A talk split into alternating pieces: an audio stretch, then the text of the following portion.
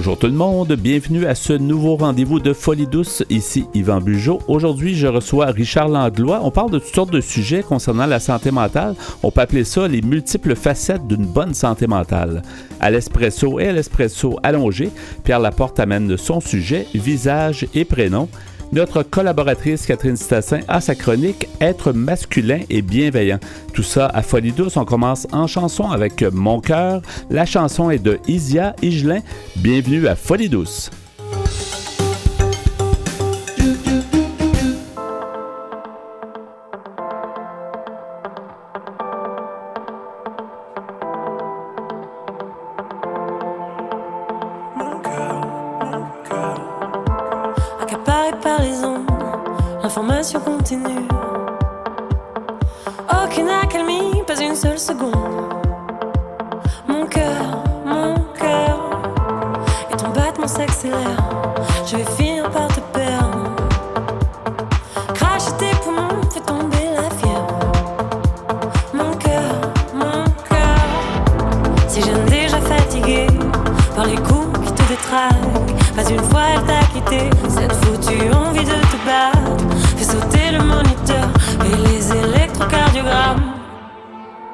Mon cœur, mon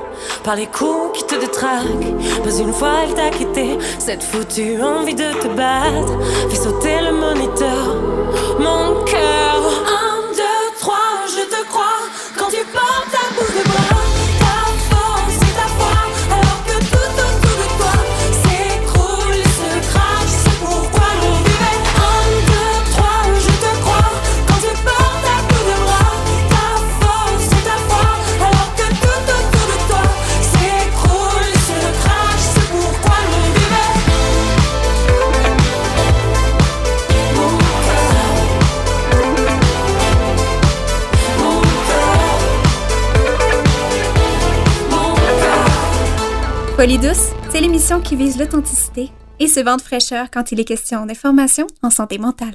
Jacques maintenant mon invité, euh, Richard Landlois. Bonjour Richard, bienvenue à l'émission Folie douce. Oui, bonjour Yvan. Bonjour. Alors, euh, euh, tu, tu, as fait beaucoup de choses et tu en fais encore beaucoup relatifs à la santé mentale. tu es ex-agent de liaison à l'Alliance des groupes d'intervention pour le rétablissement en santé mentale de la grande région de Québec. Tu es de, la, région de Québec, on te parle de Québec actuellement.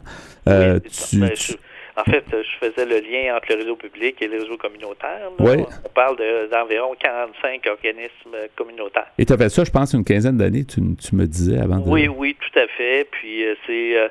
Ça, fait tout drôle. On, passe à d'autres choses, à d'autres étapes dans la vie. Là. Ça fait partie de ta vie, mais à un moment donné, c'est ça, on fait d'autres choses. Entre autres, une nouvelle, euh, une nouvelle, une nouvelle action que tu fais, en fait, une nouvelle intervention ou, ou l'implication, en fait, c'est tes collaborateurs spéciaux à Vox Québec, qui est un réseau qui est connu aussi, là, Vox Québec.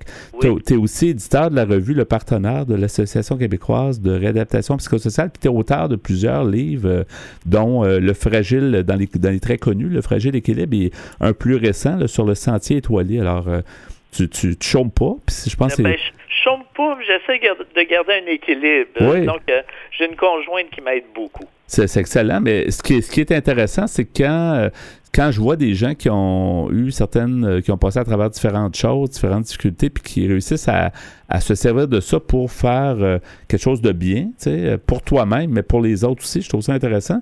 Mais j'aimerais que tu nous parles de ton histoire, parce que je pense que tu connais bien le domaine de la santé mentale, mais comment tu pourrais nous présenter ça? Ben, euh, disons que j'ai fait un épisode de tour bipolaire euh, très, très important dans le milieu des années 90. Euh, euh, bon, moi, j'avais fait des études à l'UQTR, à Trois-Rivières, deux baccalauréats, tout ça. Puis tout à coup, bon, ça allait pas dans mon couple, tout ça. Puis à un moment donné, ça j'ai comme, euh, on va dire, viré en manie. Pour ceux qui connaissent un petit peu la, maladie, là, j'ai euh, le cerveau s'est mis à aller vite, puis tout ça. Puis là, à un moment donné, euh, je me suis retrouvé à, me séparer. puis pas longtemps après, je me suis retrouvé à Moncton, au Nouveau-Brunswick, pour remplir un mandat pour parce que je travaillais pour une maison d'édition manuel scolaire. Puis donc j'avais un mandat à Moncton, euh, bon, d'aller euh, dans un, on va appeler ça un show, ou bien, disons, où je rencontrais des directions d'école, des enseignants, etc. Puis, c'est là que ça a comme éclaté. Là, ça, a été le, le, le, ça a été la psychose, le délire mystique. puis ça, là, j'ai eu des gens de ma famille qui sont venus me chercher ah. directement à l'hôpital francophone de Moncton. Et puis, bon, euh, ça, en est suivi pendant la même année trois, euh, trois phases de dépression majeure. Euh, je ne savais plus à quel sein vouer. C'était, ça a été, ça a été très, très, très lourd, très dur. c'est sûr que quand on part un petit peu en manie, bon, ça peut être exaltant, ça peut être plaisant, mais dès que la dépression arrive, c'est, c'est d'une lourdeur incroyable. Moi, ça a pris un an avant que la médication commence à faire effet. Et puis, euh, disons qu'au bout de tout ça, au bout d'une année, euh, euh, j'ai commencé à stabiliser tranquillement, pas vite. Et puis, c'est là que je suis allé remplir un petit mandat en développement touristique à l'île aux grues.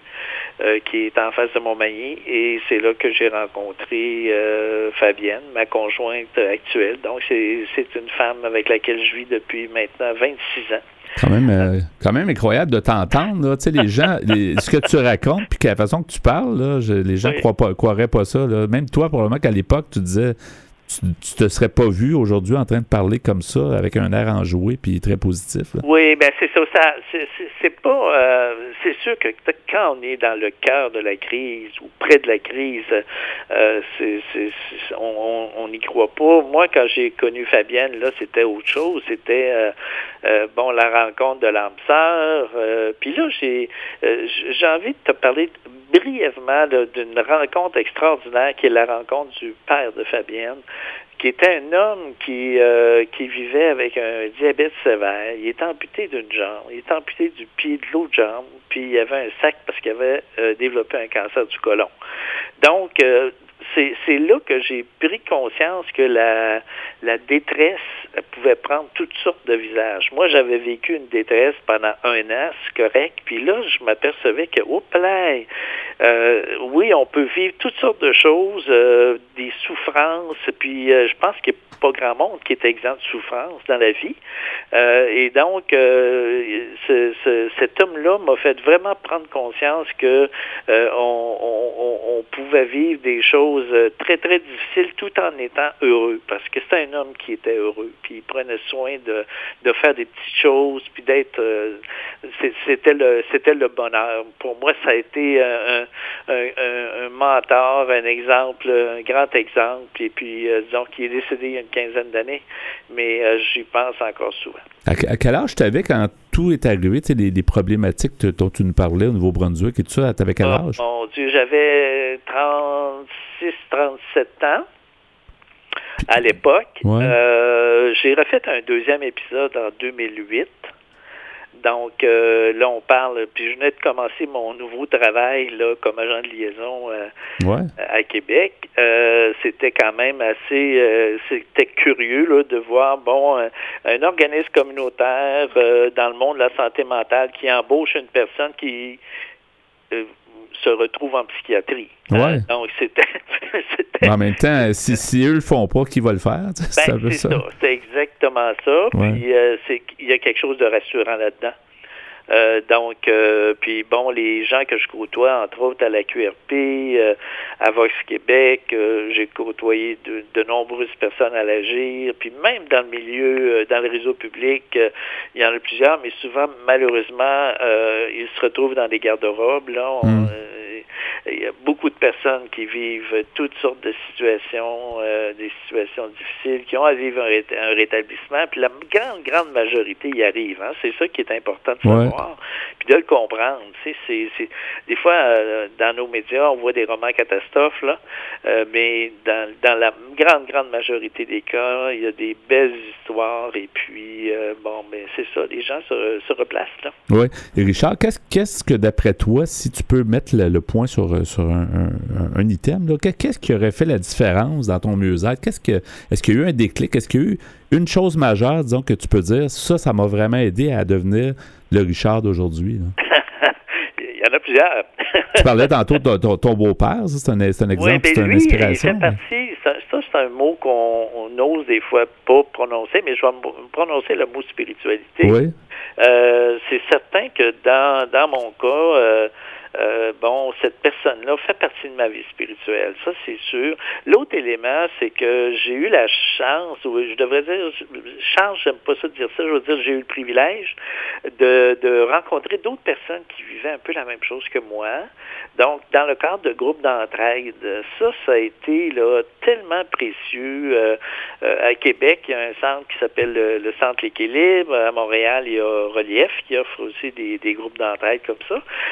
et et puis, bon, euh, je pouvais rencontrer des gens qui, euh, qui vivaient euh, un peu, bon, qui pouvaient, pouvaient vivre des, des manies, des dépressions, qui pouvaient vivre des psychoses. Puis on, se regardait, puis, puis on, on, était heureux de se voir, puis on comprenait qu'on était on était à peu près tous capables de, de, je dirais, de passer au travers puis vivre un rétablissement de concluant. Dans, la population en général, j'ai l'impression que les groupes d'entraide, c'est sous-estimé, mais à chaque fois que je rencontre des gens, c'est t'es pas le premier à me dire ça, mais il y en a beaucoup qui me disent c'était tellement bénéfique le fait de rencontrer d'autres gens avec qui je pouvais échanger, puis je sais pas, on se reconnaît, puis en même temps, on, se sent écouter, puis c'est un peu nos pères, là, c'est des gens qui ont vécu eux-mêmes des problèmes. Euh. oui, tu as tout à fait raison quand tu, quand tu dis que c'est sous-estimé. Euh, euh, moi, je pense qu'on va en voir de plus en plus dans les prochaines années. J'espère qu'il va y avoir une reconnaissance là, dans les différentes régions du, du Québec pour qu'effectivement qu'on aille de l'avant avec ce, ce type de groupe-là. Par ailleurs, présentement, ben, on, on, on, assiste à l'émergence de ce qu'on appelle des parédas. Euh, ça, c'est intéressant, là, des, des, des, personnes qui ont du vécu, qui peuvent accompagner d'autres personnes qui vivent quelque chose de, de difficile. Alors ça, je trouve ça très, très intéressant de, de voir ça, l'émergence. La QRP forme ces gens-là. Ouais. Euh, oui, c'est très, très... Euh, c'est un autre c'est une belle, c'est plus qu'une réalisation. Tu sais, ce sont des gens qui se prennent en main, qui se, qui se responsabilisent, puis qui transcendent leur expérience, qu'elles deviennent beau aussi dans leur vie. Oui. Tantôt, Richard, euh, on parlait de, de que tu es auteur, tu as, cinq bouquins, si je ne m'abuse, euh, sur euh, le marché. Pourrais-tu nous en parler peut-être de deux, peut-être ton plus récent, qui s'intitule Sur le sentier étoilé. Il parle de quoi, puis comment tu pourrais le décrire?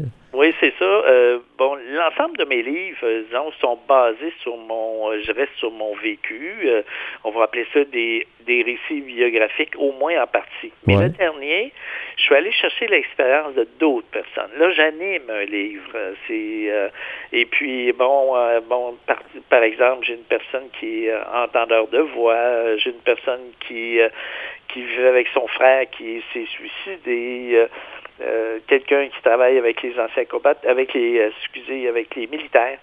Euh, il y en a, il y en a pour tous les goûts là-dedans. Puis dans la deuxième partie, je suis allé avec des gens qui ont quelque chose à dire dans mon entourage. Là. Puis, quand je parle de mon entourage, c'est très large.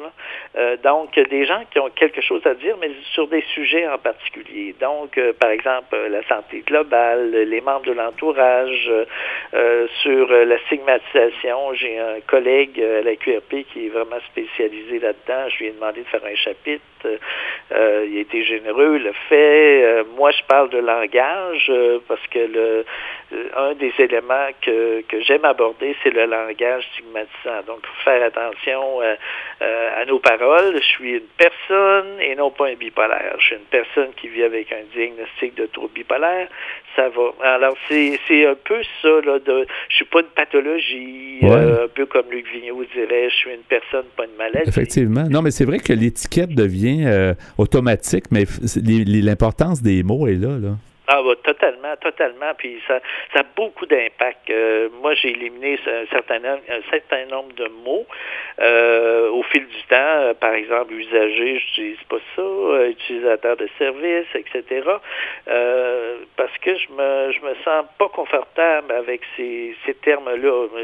Je, me sens confortable avec des termes comme, bon, je suis une personne d'abord, simplement. Puis je pense que si on veut avoir une approche globale, c'est, vraiment avec ce terme-là qu'il faut qu'il faut commencer. C'est plus positif aussi, c'est sûr. Oui, oui, il faut, il faut, faut y aller de, cette façon-là. Puis euh, moi, je dis toujours, euh, des fois, je anime des ateliers, puis je, dis aux gens, écoutez, euh, Valérie porte une petite jaquette bleue sur le département de psychiatrie. Comment est-ce que vous, puis elle vit une dépression, comment est-ce que vous croyez qu'elle aimerait être considérée? Puis là, donnez-moi des mots alors, mhm. c'est puis là, c'est assez intéressant de voir ce qui peut sortir. Euh, puis évidemment, le terme entre autres respect là, sort toujours un des premiers. Là. Effectivement. Euh, euh, ben ça, Richard, ben c'est super intéressant. Les gens qui veulent en savoir plus sur toi, peut-être commander des livres ou te contacter. Qu'est-ce qu'on cherche en fait sur, Oui, ben on peut chercher simplement richardlandlois.ca. Ton site, oui. Donc, puis là, à ce moment-là, les informations de base sont là. Les gens peuvent me contacter facilement ouais. via courriel. et puis, euh, moi, je peux leur envoyer des livres. Ils peuvent les trouver aussi en librairie. Euh, évidemment, on les on les trouve dans plusieurs bibliothèques aussi. Puis des fois, les euh, quand on ne le trouve pas en bibliothèque, on a juste à demander au bibliothécaire pour vous commander tel livre? Alors c'est ça, ça, ça, se demande, ça se fait, et puis c'est une bonne chose à faire. Il faut pas gêner. Non, faut pas gêner. Merci beaucoup, Richard Landlois. C'est super intéressant. Je te souhaite le meilleur succès, la meilleure santé, puis le meilleur bonheur que tu mérites. Puis on, espère qu'on va pouvoir se reparler éventuellement pour avoir la suite. Merci beaucoup. Ben, ça me fait plaisir. Merci beaucoup, Yvan. Au revoir. Bye bye. Big Flo et Oli. Tu connais, non? Quand j'étais petit, je pensais qu'en louchant trop, je pouvais me bloquer les yeux. Que les cils sur mes joues avaient le pouvoir d'exaucer les vœux. Quand j'étais petit, je pensais que les adultes disaient toujours vrai.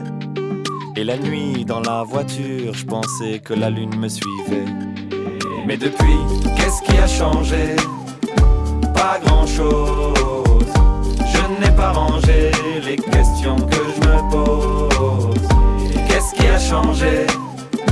Pas grand-chose. Je n'ai pas rangé que je me pose. On disait, tu comprendras plus tard, tu comprendras plus tard, tu comprendras plus tard, mais on est plus tard et je comprends pas.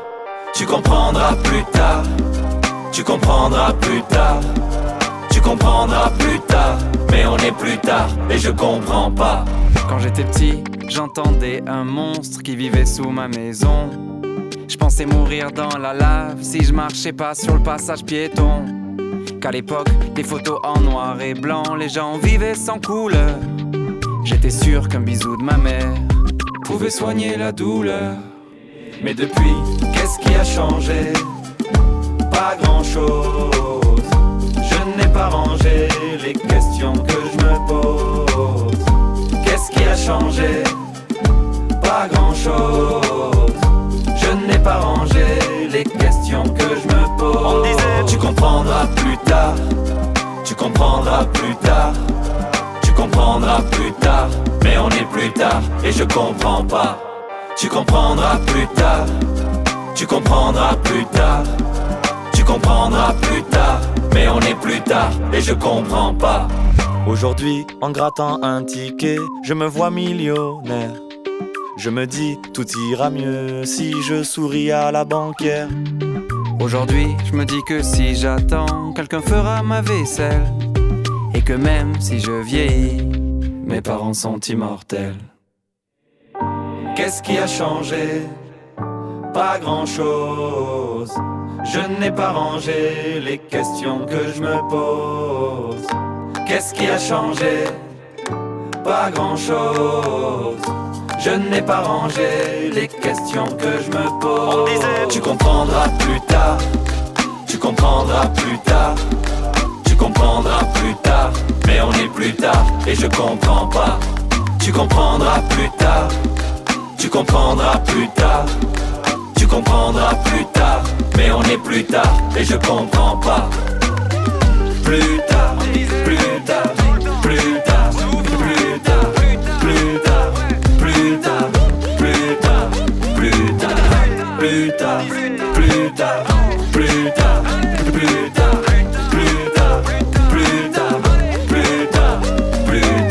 Vous désirez socialiser avec nous et échanger sur la santé mentale? Abonnez-vous à Folie Douce Radio sur Instagram. Nous voici maintenant rendus au segment Espresso. Alors bonjour Pierre Laporte. Salut Yvan. Alors aujourd'hui, ton sujet visage et prénom. Oui, visage et prénom. Euh, D'après un article que j'ai trouvé sur Internet qui s'appelle Notre visage est marqué socialement par notre prénom. Tu vois, c'est c'est assez Ça, c'est spécial, spécial, comme hein? article, oui. Comme si notre visage pouvait se mouler à l'idée qu'on a, qu'on projette avec seulement qu'avec notre prénom. OK. Et moi, je trouve ça un peu fantaisiste, mais j'avais quand même envie de partager ça. Avec, Faudrait voir euh, si c'est le visage qui influence le prénom ou le prénom qui influence le visage. Oui, tu vas voir, c'est assez, un peu spé- des deux, hein. assez spécial. C'est écrit par euh, un monsieur du nom de Jean-Laurent Cassely, qui est journaliste, essayiste et auteur français. Ça vient du site euh, slate.fr. Alors, il nous dit pourquoi certaines personnes ont-elles une tête de Véronique? Les Romains, c'est-à-dire le prénom romain, les Romains diffèrent-ils des Olivier Comment devient-on une Mathilde? Si vous aussi, vous avez un prénom, les chances sont bonnes, tu vas me dire.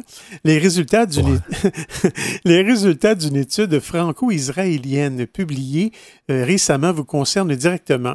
Le but des chercheurs était de déterminer si nous ressemblons à notre prénom. Et la réponse est oui. Dans une série d'expériences, des volontaires photographiés en France et en Israël ont été associés environ quatre fois sur dix à leur vrai prénom lorsque des individus se voyaient proposer une liste de quatre choix. En même temps, Pierre, on dit que les parents voient l'enfant. Souvent, ça définit aussi quel est le prénom. Est-ce que ça, tu sais, ça, ça, ça se peut que les parents ont un gros mot à dire là-dedans, sûrement. hein? C'est possible. Ouais. Mais tu vois, normalement, ça serait 25 vu que, euh, Ouais. des- des chances vu qu'il y a quatre prénoms, mais ici, on nous dit que c'est autour de 40 Quand même. Alors, euh, tout porte à croire qu'il existe une association entre visage et prénom, parfois qualifiée d'effet Dorian Gray, ou Dorian Gray, si tu veux, en vertu euh, de laquelle les gens s'efforceraient tout bonnement de ressembler à leur prénom. Ah. Mais C'est différent, c'est la personne ça. qui porte le prénom qui est elle-même. C'est un peu ce que je disais tantôt. Est-ce que le visage influence le prénom? Le Mm. prénom influence peut-être un peu des deux. là, Oui. Alors, euh, Madame Anne-Laure Cellier, qui est chercheuse en psychologie sociale à Paris et responsable du volet français de l'étude, revient pour nous sur ces résultats fascinants. Alors, Madame Cellier nous dit Imaginons que nous allions faire un tour dans Paris tous les deux et que je montre une photo d'identité de votre collègue Vincent sur laquelle on distingue uniquement son visage et, ses cheveux à 100 personnes choisies au hasard. Si nous demandons au passant de deviner son prénom parmi quatre prénoms donnés avec la même fréquence que Vincent chez les garçons de sa génération, soit par exemple Benjamin, Sébastien ou Romain, 25% des gens devraient choisir Vincent, en tout cas si c'était le seul facteur chance qui jouait. Or, nous avons obtenu 35 à 40% de bonnes réponses en moyenne sur un choix à faire parmi quatre prénoms et jusqu'à 80 pour certains prénoms. Il faut encore que les gens qui répondent soient des bons observateurs de la société parce que c'est vrai qu'on voit des personnes puis ça nous fait penser à tel nom, mais il faut quand même. C'est pas tout le monde qui a, cette euh, facilité ou en tout cas cette, habitude de, faire. Oui, mais on va revenir là-dessus au cours de l'article, mais c'est un bon point que tu apportes, oui. Alors, on nous dit pour que cet effet visage-prénom ait lieu, il faut que les gens croisés dans la rue aient en tête au préalable un stéréotype de Vincent, comme tu viens de le dire. Sans cela, il ne pourrait pas distinguer un Vincent d'un Romain ou d'un Thomas, par exemple. Si je vous dis Marie-Aude, vous avez par exemple probablement en tête un certain stéréotype, une certaine coiffure, courte ou carrée ou cheveux longs attachés, par exemple. Nous avons donc été conservateurs dans nos études en retirant les prénoms trop étiquetés du point de vue socio-économique, que ce soit Marie-Aude ou à l'inverse Kevin, par exemple. Et les prénoms trop rares peut-être sont plus difficiles. Tu sais, quand on parle tantôt de Vincent ou de mm-hmm. Romain, ben, c'est assez fréquent en France. Oui. Alors, on nous dit on contrôle donc les biais socio-économiques liés à certains prénoms. Et c'est d'autant plus vrai pour l'équipe israélienne qui a mené les mêmes expériences en parallèle. Israël est une société beaucoup plus uniforme que la société française avec peu d'écart entre les classes sociales et donc des stéréotypes liés à ces classes sociales moins puissants. Or, les résultats sont convaincants en France comme en Israël. Vous et moi partageons un stéréotype de Vincent. Et quand nous rencontrons un Vincent, il y a quelque chose dans son visage qui fait qu'il est un Vincent et pas un Romain. Il peut être blond, châtain, peu importe, mais il a juste une gueule de Vincent. L'explication est que nous ressentons une pression depuis notre plus jeune âge pour nous conformer à notre groupe social auquel nous avons envie de plaire. Nous nous adressons différemment aux personnes depuis qu'elles sont bébés nous les traitons différemment en fonction de leur prénom. Si la société estime que Chloé est une petite fille avenante, sympa et facétieuse, à force de répondre aux attentes de son environnement, elle finira par avoir ce visage avenant façonné au bout de milliers d'interactions et d'un traitement social particulier.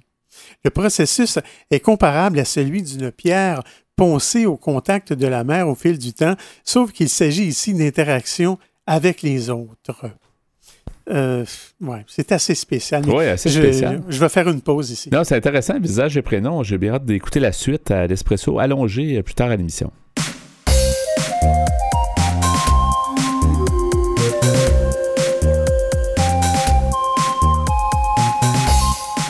À venir dans l'émission, Catherine Stassin apporte sa chronique Être masculin et bienveillant. À l'espresso allongé, Pierre Laporte poursuit avec son sujet Visage et prénom. Vous entendrez aussi en chanson On a mis de la lumière de deux frères et Nature obscène de Peter Peter.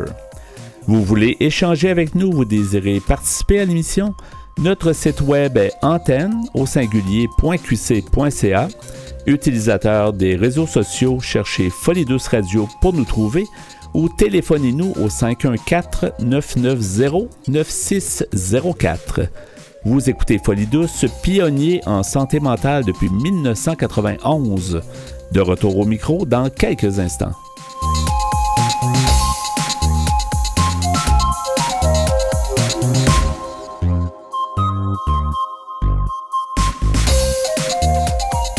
La bonne santé mentale touche à tous les aspects de notre vie.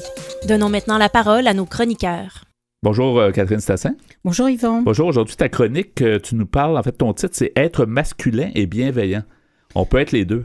Oui, on peut être un homme et puis euh, agir de manière masculine et tout en étant bienveillant. Ce qu'on va aborder aujourd'hui, c'est surtout le comportement masculin qui développe une virilité un petit peu toxique. Ouais. Donc, on va voir un petit peu en quoi ça consiste et puis euh, comment on peut faire pour éviter ça et aussi euh, pourquoi on, certains hommes en arrivent là et d'ailleurs certaines femmes aussi développent des comportements masculins toxiques. Ça a été longtemps comme ça, euh, même, mais, je pense encore aujourd'hui, il, y, a des habitudes qui sont restées en société, soit par l'exemple de parents ou les gens ont comme perpétué ce genre d'attitude-là, alors que ça existe, de, être masculin et bienveillant, ça existe. Ben oui, on n'est pas moins homme, là. Je ne sais pas si tu as dans tes souvenirs d'enfance, mais moi, ce qui me venait en tête en premier lieu, c'est vraiment euh, un, petit garçon qui tombe, on va lui dire euh, Mais pleure pas, relève-toi. Euh, ouais. Euh, ça fait pas mal. Ben oui, ça fait mal. Ben oui, il pleure peut-être, etc. C'est pas grave de pleurer, c'est un peu normal. Ça, bon, ça change maintenant. Hein. Euh, je, serais curieuse de faire une petite observation dans un parc pour voir si c'est toujours la même chose. On devrait faire ça. Et alors qu'une petite fille, on va peut-être un peu plus euh, la dorloter, lui dire oh, montre-moi, etc. je parle dans le temps ou pour certaines personnes.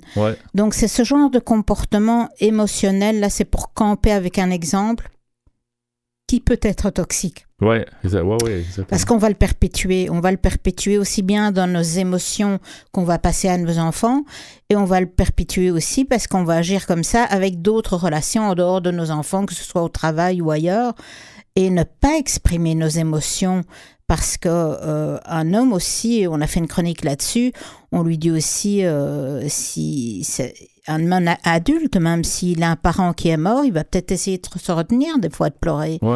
En public, du moins. Et puis euh, après, ben, est-ce qu'il va encore réussir à pleurer derrière un mur de chambre? On ne sait pas.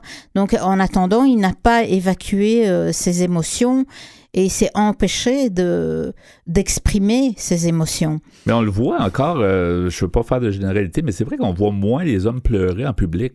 On voit plus de femmes ou de filles pleurer en public, à mon avis. Les, filles ont peut-être moins de jeunes pour pleurer parce qu'on est sans... que les auditeurs se disent bien ici, euh, euh, bon, moi, ça m'est arrivé de pleurer dans une réunion et, d'être assez gênée parce que je me dis, oh, je suis une professionnelle, je peux pas pleurer en réunion, etc.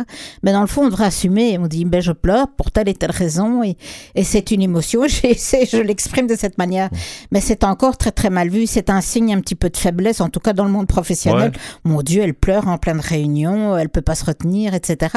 Ça, c'est quand même un comportement toxique. En même temps, c'est un trop plein. À un moment donné, c'est pas voilà, de se rendre Au lieu de s'inquiéter, de se dire, tiens, qu'est-ce qui se passe? Pourquoi pleure-t-elle? Etc. Puis on n'a pas développé cette espèce, justement, tu parles de bienveillance, mais c'en est de la bienveillance de, de, de, de, dire peut-être la personne vit un drame incroyable, puis c'est juste la goutte qui a fait déborder de base. Hein. Empathie, bienveillance, c'est exactement, c'est pas juste le commentaire de l'autre collègue qui a, qui a fait, c'est quelque chose qui était sous-jacent, etc. Et voilà, ça arrive en réunion. Évidemment, personne souhaite pleurer en réunion. Il préfère faire ça à la maison. Mais ça peut arriver. Hein. voilà, ça peut arriver. Alors, euh, ce, professeur qui s'est penché là-dessus, ce professeur québécois euh, qui s'appelle Michel Doré, il, euh, il dit, mais dans le fond, il y a des manières de mettre en œuvre une masculinité qui soit un peu plus positive.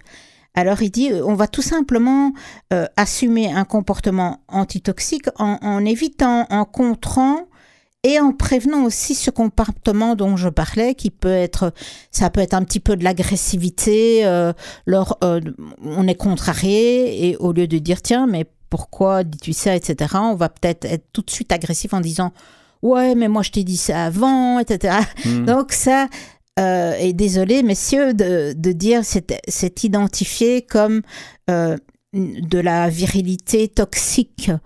Euh, de l'agressivité, de la violence, même verbale, ça peut être ce cas-là.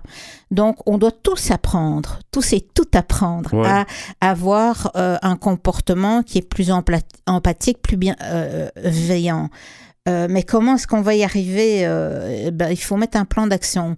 Est-ce que toi, Yvan, tu aurais une idée Tiens, si demain je dois commencer à, à penser à être un, rester l'homme que je suis, mais être bienveillant, ben, je commencerai par quoi? Qu'est-ce que je, je commencerai par la communication. La communication, là, c'est une des, une des choses qui permet de de comprendre l'autre, de peut-être exprimer, d'écouter l'autre, mais de- d'exprimer en retour euh, certaines choses. Je trouve que je trouve ça fait partie de la bienveillance, d'être capable de communiquer. Tu sais, tu parlais de, de, de, comportements, des fois qui sont rudes, des choses comme ça, mais en communiquant, je trouve qu'on vient, on est capable de part et d'autre, tu sais, selon notre... notre- Ben, c'est parfait ce que tu me dis dans un sens où le fait que tu me formules déjà euh, que tu penses à, à, à réfléchir à la communication, ça veut dire que tu as fait un minimum d'introspection. Ouais. Et ça, c'est le point de départ, en fait. Le point de départ, c'est de se dire, mais comment est-ce que moi, je vais agir ou interagir dans cette situation? D'accord? Toi, tu poses une situation de communication directe ou indirecte. Mais ça veut dire qu'avant, tu as eu un minimum d'introspection Ouais. et tu t'es dit, tiens, comment est-ce que moi, le Yvan euh, avant, Ouais. comment j'agissais, comment j'interagissais, et tiens, qu'est-ce que je peux changer? Ça Non. veut dire que tu as réfléchi, que tu t'es regardé dans le miroir. Mais tu vois, ton exemple de pleurer dans une réunion, il me semble que si quelqu'un autour de la table dit Écoute, est-ce que ça va? Veux-tu prendre une pause? C'est ça, je veux dire, la communication. C'est la première chose pour désamorcer l'affaire. Le monde ne sait pas trop quoi faire. Puis il y a quelqu'un qui a pleuré, il y a peut-être un drame qui se vit ici. Là. Fait que ça prend trois secondes d'écart de dire est-ce que ça va, est-ce qu'on peut juste prendre une pause ou je sais pas, puis on Mm. va en parler à côté? Je- peu importe, là. mais je trouve que ça, ça tend déjà la main. C'est dans ce sens-là, communication. Je trouve que Mhm. euh, d'être bienveillant, c'est oui par le geste, mais c'en est un geste de, de tendre la main. Oui, je trouve. Et, et ça peut être euh, à, à double tranchant. Moi, je me rappelle d'une réunion où j'ai vu quelqu'un pleurer et je me dis, personne ne réagit. Je trouvais ça désarçonnant. Ouais. Et euh, j'ai agi en disant, écoute, euh, je pense qu'on arrête la réunion et qu'il faut que tu sortes et qu'on discute. Ouais. Euh, quitte à me mettre les autres à dos ou à penser que je prenais parti, ce qui était absolument pas le cas. Non, Mais je, je trouvais cette, humainement cette situation c'est insupportable. malaisant. que de là, euh, Faire comme si de rien n'était, chacun continue la réunion, discuter l'autre. tu sais, on n'est pas des chaises. Là. On est assis sur des chaises, mais on est des êtres humains. Là. Fait que ça reste Ouais. que l'être humain prime là, à travers Oui, oui, tout. c'est important. Ouais. Et euh, voilà, donc, donc l'introspection, puis donc avoir cet effet, mi- euh, s'être vu dans le miroir, Ouais. Et, et puis comprendre la manière dont on agit, et puis on peut se donner un petit plan, hein, si on sent qu'on a beaucoup de progrès à faire ou pas, ça dépend. On peut se dire, oh ben tiens, voilà, je vais euh, poser telle et telle action concrète. euh, euh, la prochaine fois que j'ai envie de m'énerver avec le chauffeur du bus pour un coup de frein euh, abusif, ouais, qui, qui nous a fait perdre euh, le balance. ou quelqu'un à qui je reçois, de, de qui je reçois le sac à dos dans la figure dans Ouais. le métro parce que il, eh ben je vais penser à, à- à formuler de manière euh, un petit peu qui ne soit pas violente, qui soit pas dans cette euh, entre guillemets dans cette euh, un peu une masculinité toxique. Ouais. De prêt dire ouais, à- je vais lui faire face et tu Ouais, vas ouais. voir et tout. Puis le premier On réflexe, c'est qu'on veut. Mais la première réflexe, qu'on veut péter à gueule à tout le monde. là. Ça, c'est une chose. Un mais petit je veux peu, dire- des fois. Mais il faut se retenir, là, tu sais, parce que ça. en société, on peut pas faire ça. Ça mène nulle part et puis la personne n'était peut-être pas mal intentionnée. Mais bon, maintenant. Mais c'est facile à dire, tu sais. Je veux dire, euh, les cordonniers sont souvent mal chaussés, alors euh, je dis ça, mais. On va laisser je- le bénéfice du doute. On va laisser ouais. le bénéfice du doute.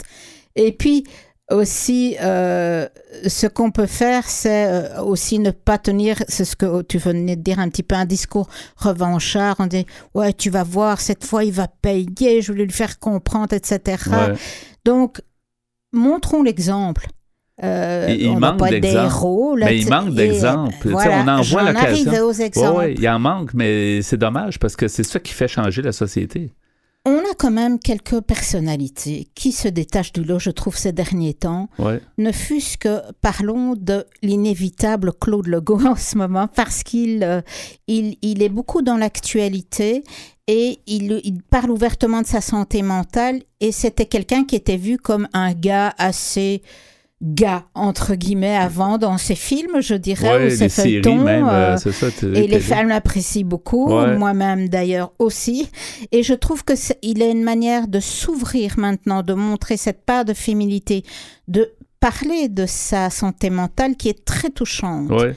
de parler de sa vie, de ses choix dans la vie qui est touchant. Il y a des artistes maintenant l'anglophone, euh, des gens juste dans l'habillement qui vont se montrer, qui vont montrer une partie de féminité dans leur euh, habillement également. ouais, et ce qui est beau, si tu permets, euh, Catherine, c'est qu'un Mhm. Claude Legault qui parlerait à un autre gars, tu sais, c'est souvent une histoire de femme, les, quand on se confie.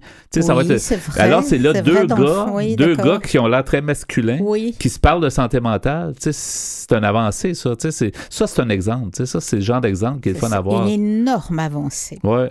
Parce que les gens l'écoutent, Claude Legault. Donc on lui dit merci. Et en même temps, ça donne un exemple qu'entre gars, on peut se parler de façon posée, pas juste en faisant des blagues puis en se tapant les, les tu sais, euh, style sportif, ses épaules. Ça, c'est, Voilà. on est capable de s'ouvrir, puis on est capable de parler. Moi, je trouve ça, ça c'est une vraie. Et on reste un homme tout autant. Ouais, c'est une et vraie on a autant de valeur, si pas plus, en tout Ouais. cas au regard des femmes. ça change la société. Ce- cet, cet- exemple-là va changer la société. Deux, trois petits exemples. euh, le, le fameux artiste québécois euh, Lumière, que je vous invite à, à consulter, Que le je musicien. Ah Bon, vous pouvez aller voir, donc le, le musicien Lumière. Euh, côté anglophone, euh, Timothy Chalamet, Harry Styles et euh, le, le belge Pierre Demarque. Ce sont des gens qui, ne fût-ce que par leur habillement, jouent avec les codes. Et ça, c'est intéressant pour faire progresser. Donc, ils jouent avec ce côté féminin. Maintenant, Mais euh, en même temps, ce n'est pas que ça. Tu sais, ça peut plaire à certaines personnes, mais je parle pour la grande majorité des hommes. J'ai l'impression que certains exemples, comme on parlait tantôt, vont beaucoup parler, vont changer les mentalités. Oui, tout à fait. Et Claude Legault n'a pas besoin de s'habiller beaucoup plus fémininement. Je Ah crois qu'il est resté fidèle à ce qu'il était au niveau habillement et il reste lui-même et c'est très très bien, c'est parfait. Il fait passer un message avec une masculinité positive et je pense que ça c'est valable. Euh, Ça tient à chacun dans l'éducation des garçons et des filles euh, aussi. Parce qu'une fille, on lui dit, oh, tu dois être douce et compréhensive dans le temps, mais ça reste quand même un cliché qui peut être encore valable.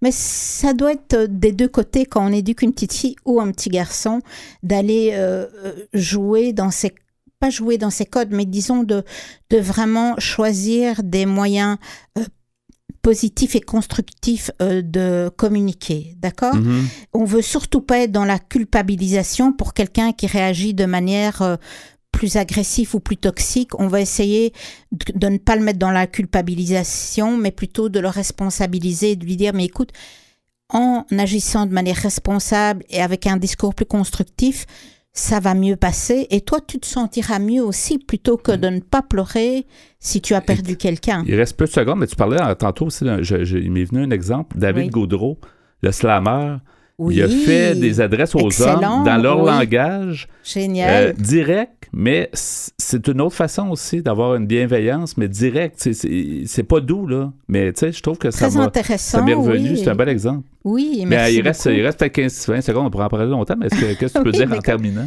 Ben donc, en fait, ma conclusion, c'est simplement que tout le monde en bénéficie. La société au complet bénéficie d'une masculinité positive et bienveillante. Donc, faisons passer le message et essayons d'être des exemples ou de trouver des exemples de bienveillance autour de nous et de les valoriser, ces Exactement. personnes, qu'ils soient artistes, personnalités ou non. Ou dans la vie de tous les jours. Dans le quotidien. Exactement. Merci beaucoup, Catherine, donc, pour cette chronique Être masculin et bienveillant. À la prochaine. Merci, Yvan. Au revoir. On a le cœur moins gros, on a baissé les armes. On a fait ce qu'il faut pour que revienne le calme. On a mis de la lumière sur nos différends.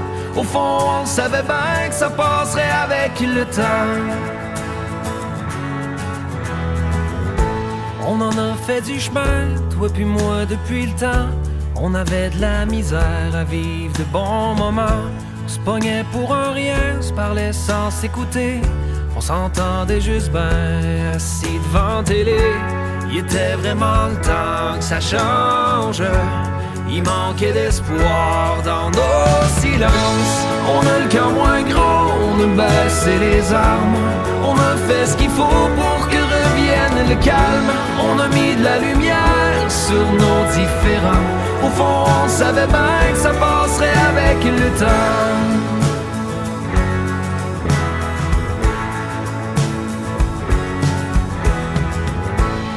Pas laissé de chance, on était impatients. Dans notre manque de présence, on était dans le champ. Maintenant que ça va bien, nos différences sont devenus le lien de notre alliance. Il était vraiment le temps que ça change. Il y avait trop de colère dans nos silences. On a le cœur moins gros, on les armes. On a fait ce qu'il faut pour que On a mis de la lumière sur nos différends. Au fond, on savait bien que ça passerait avec le temps. Avec le temps.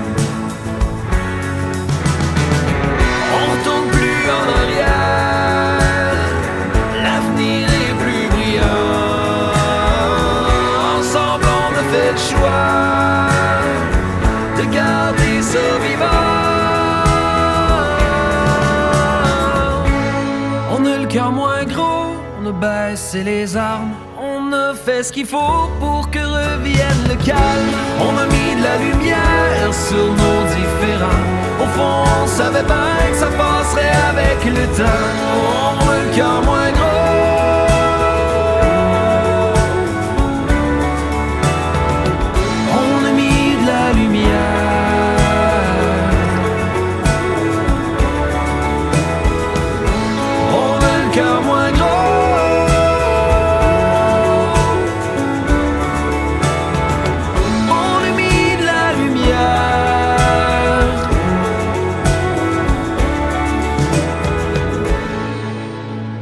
La santé mentale, c'est fondamental. Vous êtes au bon endroit, à Folie Douce. De retour au micro avec l'espresso allongé et le sujet que tu as débuté plus tôt. J'ai bien hâte de, de voir, d'écouter la suite. Visage et prénom, Pierre. Oui, d'après un article que, j'ai trouvé sur Internet qui s'appelle Notre visage est marqué socialement par notre prénom. Soit dit en passant, petite, ben, juste un- une petite parenthèse, c'est que souvent, quand on connaît pas quelqu'un qui est à la radio puis on entend une voix, on, on- des fois, on connaît le prénom puis on essaie d'imaginer il a l'air de quoi. C'est pour ça qu'on l'a pas vu. Puis c'est, un peu ce que tu racontes, en fait. Chacun a comme... on- dans le fond, on reflète notre prénom, mais il faut encore... euh, Mais moi, si j'entends une voix à la radio de quelqu'un que j'ai jamais vu, mais ça va être d'après sa voix que Ouais. je vais m'imaginer un visage. souvent, c'est complètement différent de ce qu'on, a pu imaginer. oui, c'est vrai. Ouais. Alors, euh, c'est oui, alors c'est un article écrit par M. Jean-Laurent Cassely, qui est journaliste, essayiste et auteur français. Alors, euh, celui-ci nous, nous dit Nous serions physiquement capables de modifier les traits de notre visage. C'est assez spécial. Ouais. Un peu farfelu, peut-être. En tout cas, intéressant. Ouais. Alors, il nous dit, nous savions déjà que les gens coléreux vont avoir certaines, certaines rides, certains muscles faciaux qui se contractent avec le temps. Euh, euh, que quelqu'un qui a un visage avenant, en général, est quelqu'un qui est un peu anxieux, etc. La nouveauté est que notre prénom lui-même s'imprime sur notre visage. Depuis qu'il est tout petit, Vincent a été motivé et s'est façonné pour ressembler à un Vincent il a morphé son apparence vers du Vincent, de telle sorte que les gens qui rencontrent Vincent se disent aujourd'hui, il a une tête de Vincent. Parce qu'il s'est, développé son, sa tête. hein. Ouais. Ouais. Alors, ce, ce que révèle cet effet, c'est notre volonté d'être agréable au groupe. Et c'est un processus qui prend des années. C'est pourquoi il s'observe chez les adultes et surtout entre 18 et 60 ans quand la pression de la conformité sociale est maximale. La nouveauté de notre recherche est que notre prénom s'imprime sur le visage. Le plus surprenant, c'est que cet effet prénom fonctionne même quand on masque le visage de la photo pour ne laisser apparaître que les cheveux. Ah bon? Hmm. Jusqu'au bout des cheveux, on pourrait influencer. Peut-être. Alors, on nous dit parce que les cheveux sont l'aspect de notre apparence physique que l'on contrôle le mieux. Cela vous montre à quel point Vincent est motivé pour être Vincent. Je suis en train de travailler sur des photos de jumeaux et j'ai remarqué, comme euh, dans mon labo, que mes collègues arrivaient à distinguer une Amélie d'une Cécile, deux jumelles dont l'une avait les cheveux souvent lâchés, et alors que l'autre euh, sont attachés. L'autre attache ses cheveux. Moi-même, je me coiffe souvent les cheveux en chignon, euh, peut-être peu- pour me conformer à ma tête d'Anne Laure. Et quel est ce stéréotype? c'est vrai que les Anne, les Anne, ils ont souvent les cheveux en chignon. Ouais, t'as- oui, t'as remarqué ça? Anne, me semble, Ah c'est oui? un, ben, il me semble que c'est un, c'est- en tout cas, c'est un prénom qui, qui va avec des, des cheveux attachés. Peut-être. Ouais. Tu as peut-être raison. Et alors, quel est ce stéréotype? Euh, Madame nous dit, je ne sais pas, mais il est clair que je me présente à la France avec ce visage, que je ressens la motivation de ressembler à une Anne Laure. Il y a un certain nombre d'attributs, une façon de parler, de se comporter que l'on va attendre venant d'une Anne Laure. Ouais. Qui est souvent peut-être plus douce. C'est vrai, non, il y, a- il y a Peut-être. quand même des caractéristiques, c'est sûr. Mhm. Alors, cela fonctionne même avec des prénoms plus rares. Eh bien, oui, nous dit euh, Mme euh, Anne Lorcelli. Oui, et c'est la force du prénom. Personne ne nous a demandé votre avis quand vous étiez bébé. Vous ne ressembliez à pas grand-chose et vous vous êtes mis à tendre vers du Jean-Laurent, par exemple, soit, le nom de l'intervieweur ici. Euh, le prénom est, est venu avant le visage et le visage s'adapte au prénom. Avec un prénom rare, le stéréotype social est cependant beaucoup moins précis, donc l'effet sera moins fort, tout comme d'ailleurs avec des prénoms ultra fréquents pour lesquels il existe une telle variété de personnes que le signal se perd. Ouais. Mais, Donc- je, peux- mais je- je maintiens encore que j'ai l'impression que les parents, euh, en voyant l'enfant, ont aussi une espèce d'intuition de dire, il me semble que ça va bien, ce nom-là, avec cet enfant-là, tu sais. Peut-être. À mon avis. Peut-être. Alors, euh, euh, Mme Céline nous dit, nous le reconnaissons entre nous parce que nous sommes de la même tribu, entre guillemets. L'effet ne fonctionne que si les gens qui essaient de deviner le prénom et ceux dont les visages sont testés dans l'expérience appartiennent au même groupe culturel, c'est-à-dire qu'ils ont la même tranche d'âge, la même origine sociale et appartiennent au même groupe ethnique. C'est vrai au fond, c'est le bon sens. L'effet constaté est profondément social. On se reconnaît à l'intérieur de notre tribu. La preuve, c'est que si je montre des photos de visages de Français à des Israéliens, les Israéliens ne reconnaissent pas les Français. Ouais. Et inversement, les Français reconnaissent le prénom de visage français, mais pas de visage israélien. Ouais. On a aussi constaté que l'effet était plus puissant en France qu'en Israël. En démarrant ces expériences, je pensais qu'on obtiendrait un effet moins fort. Or, l'effet est plus marqué en France et le fait de savoir que cet effet prénom est plus important est intéressant en soi. La France est une société de caste, riche de stéréotypes, sans doute beaucoup plus qu'en Israël ou que les pays scandinaves, par exemple. Il est possible que ce soit la raison pour laquelle les expériences françaises ont si bien marché.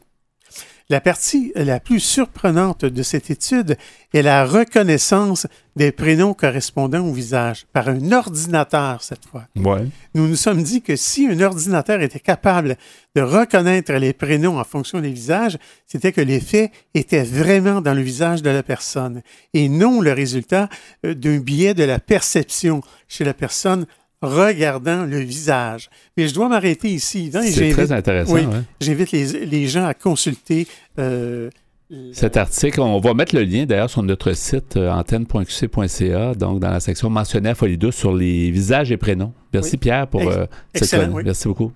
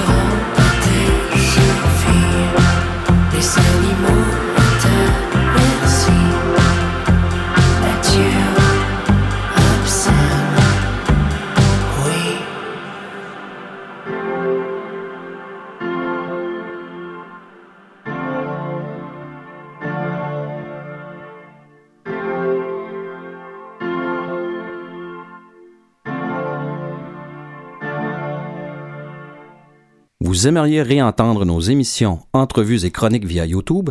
Pas de problème. Pour y accéder, visitez notre site web antenne.qc.ca, antenne.qc.ca.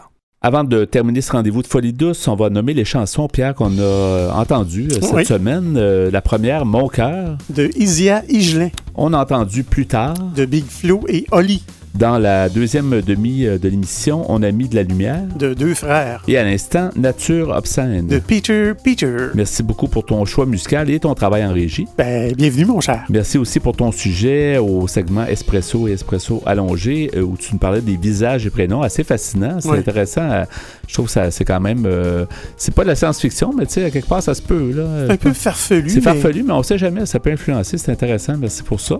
Notre invité en début d'émission, Richard Landlois, euh, nous a parlé de, un peu de tout ce qu'il fait, puis il s'implique beaucoup euh, au niveau de la santé mentale. Merci beaucoup, Richard, d'avoir été des nôtres à l'émission.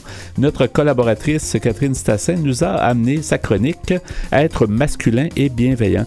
C'est donc Folie douce cette semaine. C'est Yvan Bugeaud à l'animation. Bonne semaine à tous et à la prochaine. Au revoir.